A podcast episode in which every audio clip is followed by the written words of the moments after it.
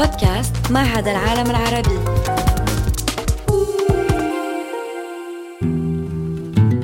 يدعوكم معهد العالم العربي إلى استكشاف الإنتاجات الأدبية العربية المعاصرة بأشكالها المختلفة عبر لقاءات مع كتاب وكاتبات.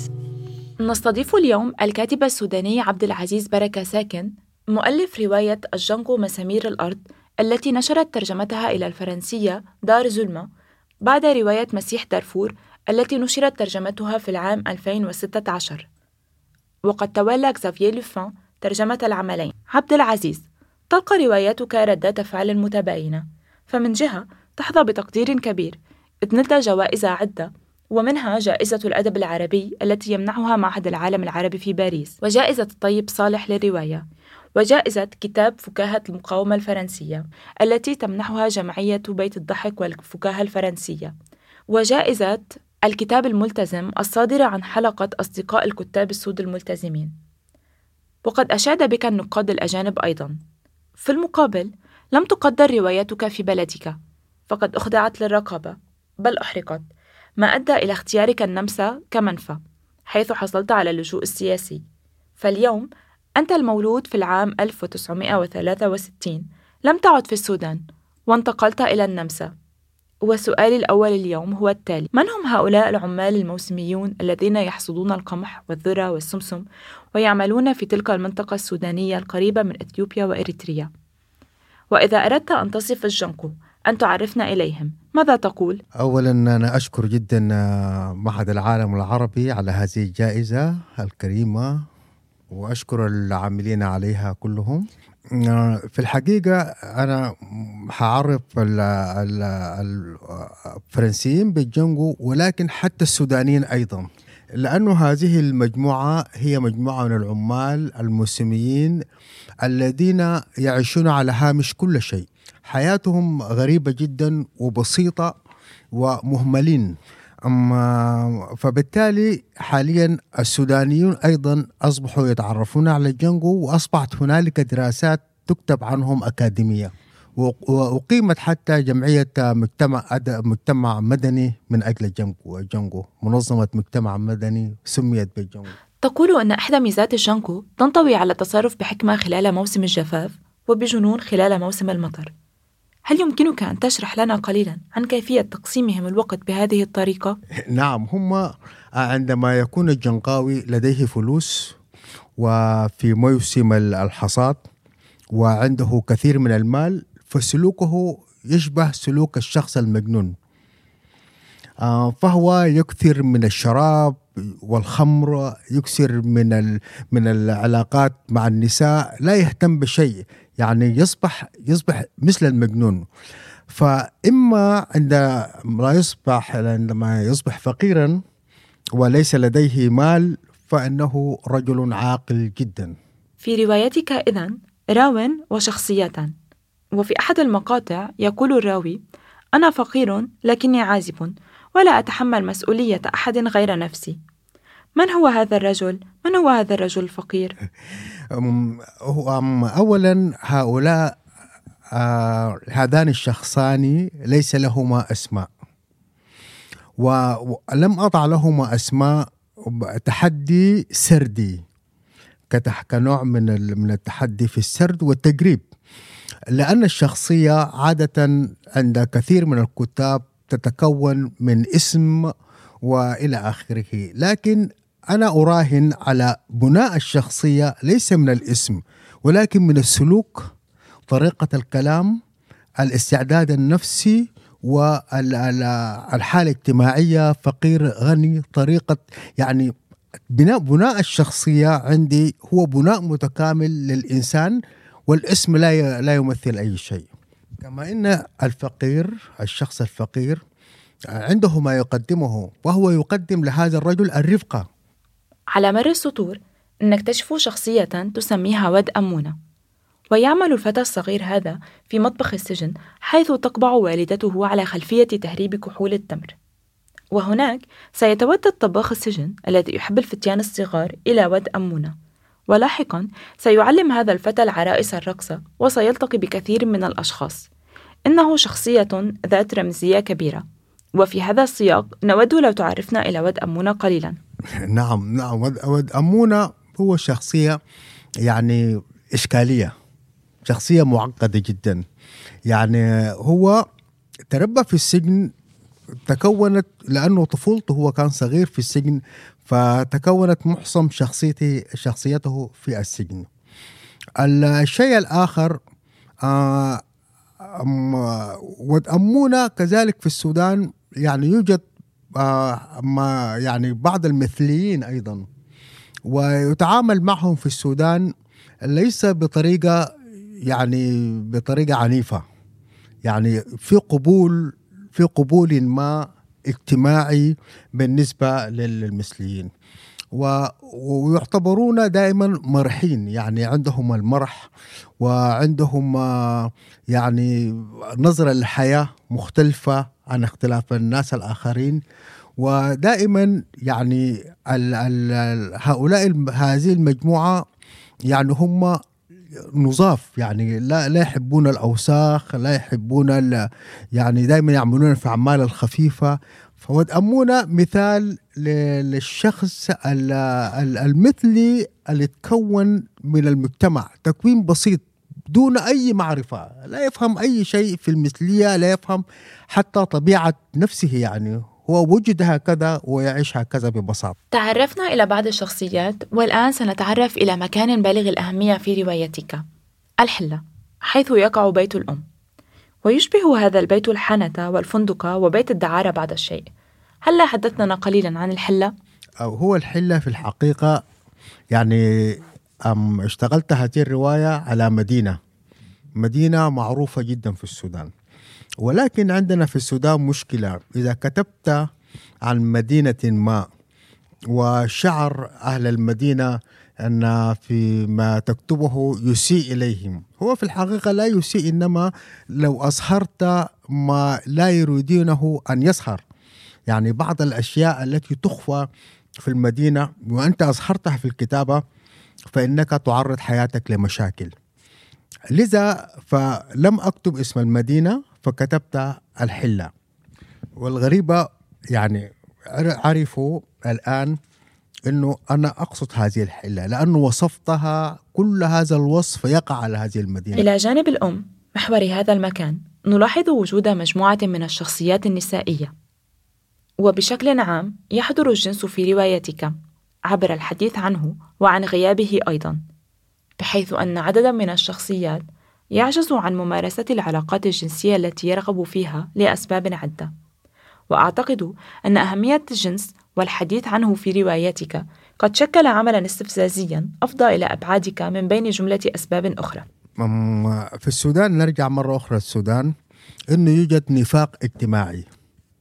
نفاق اجتماعي إنهم يفعلون أي شيء يمارسون الجنس بطريقة شرعية غير الشرعية. آه توجد الخمارات يسكرون رغم إنه الأخوان المسلمين في الثلاثين عاما آه منعوا هذا يعني اسميا لكن لم يستطيعوا تغيير تركيبة المجتمع السوداني. يعني في السودان هو مجتمع مثلنا زي أي مجتمع آخر في العالم. لدينا إنه نعيش بمرح يعني نسكر ونعمل كل الأشياء. يعني صح أما يسهرون في الخارج معظم الناس كمسلمين متشددين حتى لكن عندما يكون الشخص مع نفسه أو بعزلة أو مع أصحابه فإنه يمارس كل ما هو محرم في في الدين يعني. آه، بيت الأم هو أصلا في قبل حكومة الأخوان المسلمين لدينا بارات شعبية تسمى الإنداية. وهذا البار الشعبي أو الإنداية تديره امرأة دائما وتوجد فيه الخمور وخمر الخمور المحلية اسمها المريسة ويدار هذا في هذا المكان. آه ثم بعدما يعني حصل هذا الضغط الاجتماعي و وحاولوا الأخوان المسلمين إنه يغيروا بيئة المجتمع السوداني بأفكارهم هم الخاصة.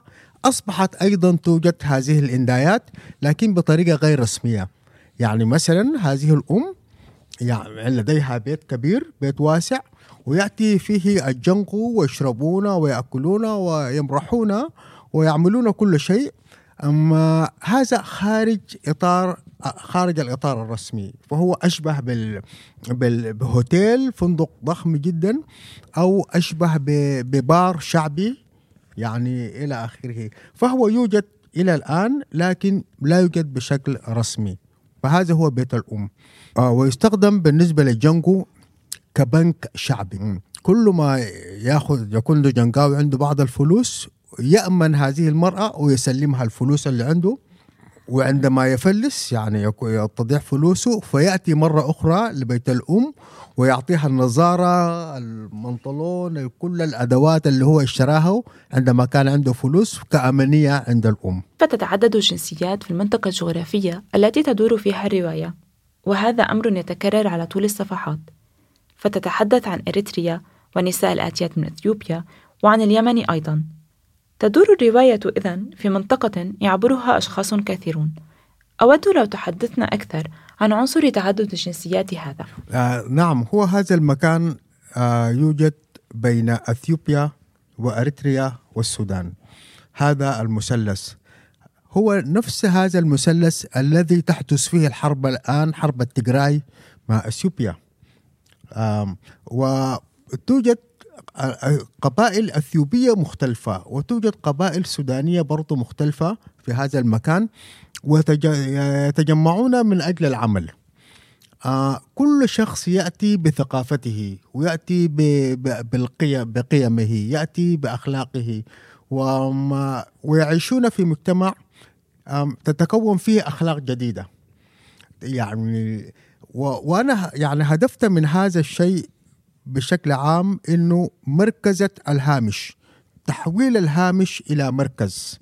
زي ما قلت كوزموبوليتان يعني شكل عالمي هو في حقيقته هامش لكن أصبح كمركز للثقافة مركز لمجموعات معينة وأصبح لهذا المكان الوعي الذي يخصه والأخلاق التي تخصه بالتالي مجتمع كامل. لقد رأينا أن روايتك متجذرة في واقع هذه المنطقة الجغرافية وتاريخها الراهن إلا أن عنصرا يتسلل مرارا إلى الرواية. إنه عنصر عجيب وسوريالي فعلى سبيل المثال تتحول الشابة الصافية إلى ذئب. وفي بعض المقاطع تبرز رموز تنبؤية فتظهر شجرة الموت في نهاية الرواية وهي رمز بالغ الأهمية. هل لك أن تحدثنا قليلا عن تسلل عالم السحر إلى العالم اليومي والحقيقي؟ هو يوجد معنيان للرواية بشكل عام. أنه في رأيي الرواية هي أصلا ليست الواقع ليست نقل الواقع ولكن فن كتابة الواقع. أو بمعنى آخر الرواية ليست الحكاية بل هي فن كتابة الحكاية. آه والرواية أصلا حتى إذا ظهر إنها تحاكي الواقع في الحقيقة هي لا تحاكيه. يعني في الحقيقة هي لا تحاكيه آه لأن لأن لها أدوات مختلفة. يعني ما هي أدوات الشفاهة؟ يعني أدوات الكتابة. أما أما للشخصيات إذا ظهر إنها تحاكي الواقع لكن هي لا تماثله. لكن في السودان في في في التراث السوداني لدينا مثل هؤلاء هذه الأشياء. يعني يقال يعني في بعض الناس يمكن أن يتحولوا إلى إلى إلى ذئب إلى ذئاب. وبعض الأشخاص يعني بعد الموت يحيوا بعد أسبوع مثلا. مثلا أنا أضرب لك مثلا فأنا جدي مثلا اسمه عبد العزيز بركة ساكن موسى إلى آخره جدي اسمه برمبجيل جدي القديم جدا. يقال إن هذا البرمبجيل هذا الجد بالنسبة لأسرتنا وعلينا أن نؤمن بهذا تماما لم تلده امرأة ولد من ساق أبيه. يعني تورم ساق أبيه ففتحوا الساق وظهر رجل وسموه برمبجيل وهذا جدنا. وإذا لم أؤمن بهذا أمي تعتبرني كافرا. وطبعا أنا يعني أؤمن بكل ما يقوله أجدادي. يعني يعني أكثر ما أؤمن بالثقافة الحديثة فهذه المعارف جاتني. فأنا أولى بأن أؤمن بما يقوله جدودي أم أؤمن بما قرأته في الكتب. طالما أصلا نحن علينا انه نؤمن انه السيد المسيح ولد من غير أب يعني وآدم نزل من السماء لماذا لا يولد جدي من الرجل؟ تكتب بالعربية.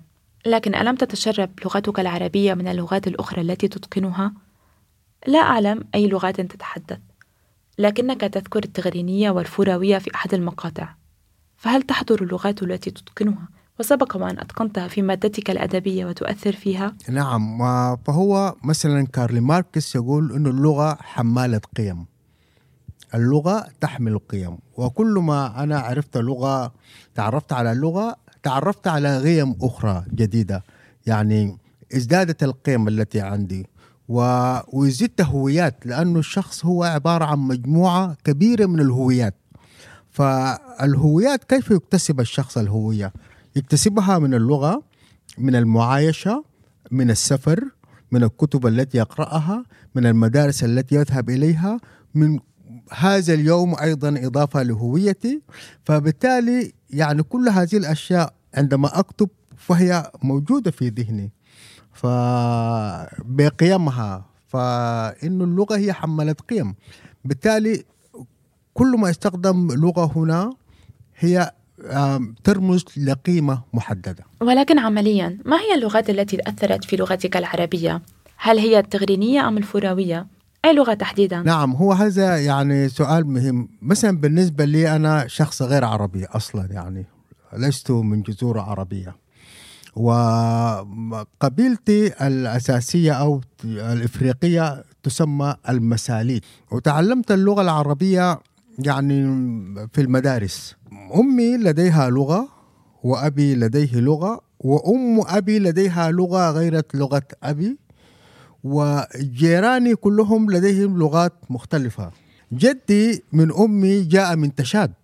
هنالك عدة لغات. وأقام في أريتريا. وأسرتي جاءت من أريتريا في في 1943 فبالتالي أنا أريتري وتشادي وسوداني وأثيوبي. وحاليا يعني أعرف بعض الألمانية أعرف ما يوضح ذلك أيضا طريقة بناء الرواية أي رواية الأحداث. تدمج أحداثا كثيرة في أخرى وتروي الحدث من زوايا مختلفة. فمثلا تخبرنا شخصية ما أن أخرى أقدمت على فعل ما ومن ثم تصحح الشخصية الأولى ما قالته الثانية. نلاحظ إذن تعدد الأصوات المتواصل في نصك. فهل أردت أن تكتب نصك من زوايا مختلفة؟ أنا كتبت هذه الرواية بأسلوب الذي يتحدث به الجنجو يعني الطريقة التي يتحدث بها هؤلاء العمال المسلمون يا تجدهم في بيت الأم يجلسون في مجموعات يعني كل أصحاب يجلسون معا يعني خمسة أصدقاء سبع أصدقاء رجلان إلى آخره يجلسون في هذا البيت ويتحدثون كلهم في وقت واحد.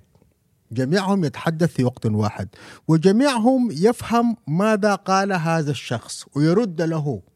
بالتالي آه بنيت الحكايات كالآتي. تحدث الحكاية أو الثيمة وانتقل من داخل الثيمة إلى ثيمة يمكن أن تحدث في مجموعة أخرى بعيدة. لذلك تجد آه، إكمال بعض الحكايات يعني تحدث في الصفحة الأولى تجد إكمال الحكاية في الصفحة العاشرة مثلا أعتقد أنك تركز كثيرا على الركاكة في نقل الأحداث أيضا أي على الحقيقة فهل مصدرها ما قرأناه للتو؟ أم أنها في صفحة أخرى وعرفناها أمس؟ فهل شكلت ركاكة نقل الأحداث هذا التساؤل حول الحقيقة محور اهتمامك أيضا؟ هو لا توجد حقيقة عند الجنجو لا توجد لديهم حقيقة. وإذا حدث آه، حادث لشخص معين وهو حكى هذا الحادث للآخرين لا يصدقونه. لكن يصدقون ما يعتبره الآخرون صحيحا. لأنه هو رجل واحد وهؤلاء كثر. ألسنا جميعا جنكو من وقت لآخر؟ نعم هو ينطبق علينا. نحن ثمة ميزة أخرى في روايتك. إذ نلاحظ حضور عنصر آخر وأعتقد أنه يظهر في عينيك إذا صح القول. فيبدو أنك شخص مرح وأن الفكاهة تعني لك كثيرا. وهذا ينعكس في روايتك على أي حال. أم اولا هو يعني بالنسبة لي أنا شخصيا المرح جزء جزء من حياتي يعني لا أخذ الأشياء بجدية ابدا ولا أبحث حتى أبحث عن عن الحقيقة أو أبحث عن حل أي مشكلة لا أبحث عن حل أي مشكلة إنما أحاول فقط أن أفهم. أود لو تحدثنا قليلا عن بيئتك الأدبية هل تجد نفسك قريبا من الكتاب الأفارقة أم من كتاب أوروبيين أو أمريكيين ربما؟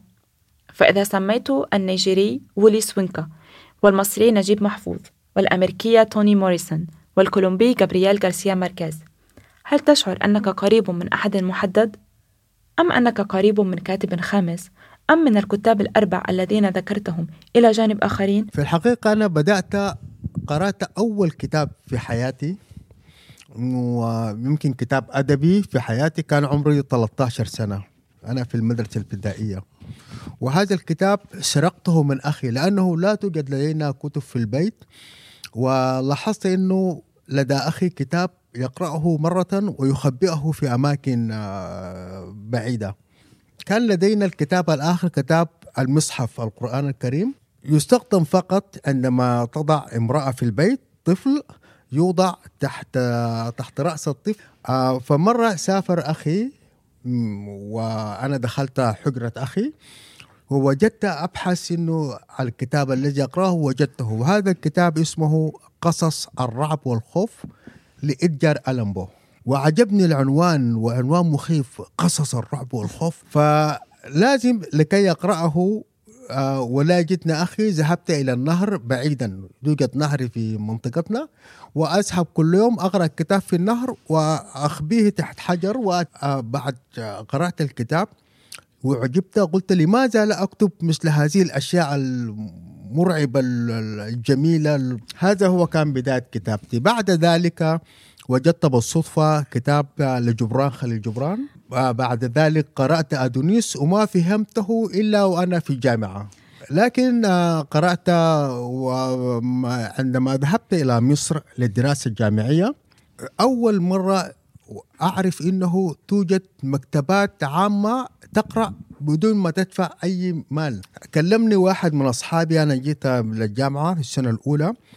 آه قال لي يا بركة في مكتبة ممكن تمشي تقرأ وما تدفع أي حاجة. وأخذني إلى المكتبة وهي اسمها مكتبة قصر الثقافة في مدينة أسيوط. وكان مفترض أنا أقرأ في في الجامعة إدارة الأعمال في أربع سنوات. بقيت في الجامعة ثمانية سنوات. أربع سنوات في المكتبة وأربع سنوات في الجامعة. فتأثرت يعني قرأت كثير ماركيز وقرأت نجيب محفوظ وقرأت الأدب الفرنسي بشكل أساسي وأتذكر وقلت الآن بول إليوا بالذات يعني أثر فيها تأثير مثل السحر. وأنا كنت فقير جدا في في الجامعة في أيام الجامعة. فعندما يعني أشعر بالجوع أحس إنه ال- الحياة آه، صعبة أقرأ لا يظلم الليل تماما. ده ده كان مفتاح السر. أقرأ هذه القصيدة عدة مرات فأنا أحس إنه يعني المستقبل حيكون جميل. وقرات تقريبا كل الكتاب السودانيين معظم ما يعني ما الأدب المصري يعني معظم الأسماء أو تقريبا كل الأسماء المصرية المعروفة قرأتها اللبنانيون وعددت أنطولوجيا للأدب الأثيوبي. هي أول أنطولوجيا في تاريخ اثيوبيا وعندي أنطولوجيا للأدب القرن الإفريقي آه، السودان والصومال. سأتحدث الآن عن نشر روايتك بالفرنسية. يقول المترجم جزافييه لوفان إنك حصلت على جائزة من جانب وزارة الثقافة السودانية إلا أن الوزارة نفسها قد منعت كتبك هل يمكنك أن تؤكد هذه الحادثة؟ وهل يمكنك أن تحدثنا عن نشر كتبك داخل السودان وخارجه؟ آه، في مهرجان اسمه آه، ال- الخرطوم عاصمة الثقافة العربية هذا هو مهرجان كل مرة يتعمل في واحدة من العواصم العربية. وطلب مني واحد من ال- ال- الجماعة المسؤولين أنه أقدم مجموعة قصصية لكي تنشر في هذا المهرجان. آه، فقدمت المجموعة ونشرت عندما نشرت قرأها الوزراء وقرأوها ال- ال- اللي هم المجموعة اللي إحنا نسميها الإسلام عرب يعني الناس الإسلاميين إلى آخره فقالوا هذا الشخص يعني ضد المشروع العربي الإسلامي. الغريبة قام دعاني السفير دعاني وزير الثقافة إنه يتناقش معايا في الموضوع. فذهبت له رحت وقال لي والله أنت أنا منحت هذه المجموعة ليست لأنها لأنك لا تعرف تكتب إنما هي يعني فنيا جيدة جدا وعظيمه فأنا ذهبت له وقال لي يعني أنا منعت هذه المجموعة ليست لأنك لا تعرف تكتب إنها جيدة ولكن آه، لأنه فيها ألفاظ يعني خادشة للحياة العام. ونسي هذا الوزير عندما كان طالبا كتب قصيدة يتغزل فيها في امرأة في أماكن حساسة جدا فقلت له قلت له السيد الوزير آه ما تقول لي هل نقد أدبي أم انطباع؟ قال لي انطباع قلت له أقرأ لنا قصتك قصيدتك التي كتبتها متغزلا في المرأة من هذا المكان إلى ذاك المكان يعني عرق و... وكانوا في مجموعة أخرى من الوزراء موجودين عندما قرأ القصيدة قال له وأحد الوزراء هو من الحركة الإسلامية ما كتبته حرام لكن بركة جاب ألفاظ أنت وصفت والوصف هو الذي حرام في الإسلام. أود أن أقول إن الجوائز الأدبية الأربعة التي نلتها يبدو وكأنها تشكل موجزا عن هويتك كأديب. فقد نلت جائزة الأدب العربي التي تمنحها جمعية لاغاردير ومعهد العالم العربي وجائزة طيب صالح التي تعزز موقعك الأدبي وجائزة الكتاب الملتزم التي يبدو وكأنها تعرف عنك كما نلت جائزة ذات اسم بالغ الأهمية بالنسبة إلي إنني أتحدث عن جائزة فكاهة المقاومة وأعتقد أنه إذا جمعنا أسماء هذه الجوائز يمكننا أن نعد ما يشبه ملفا شخصيا لك. فهل توافق؟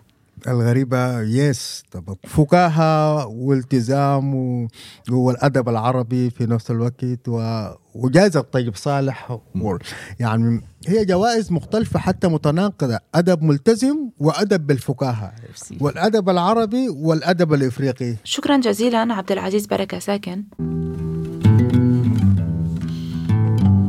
لقد استمعتم إلى بودكاست من إنتاج معهد العالم العربي وإخراج Making Waves تابعونا على جميع منصات البودكاست.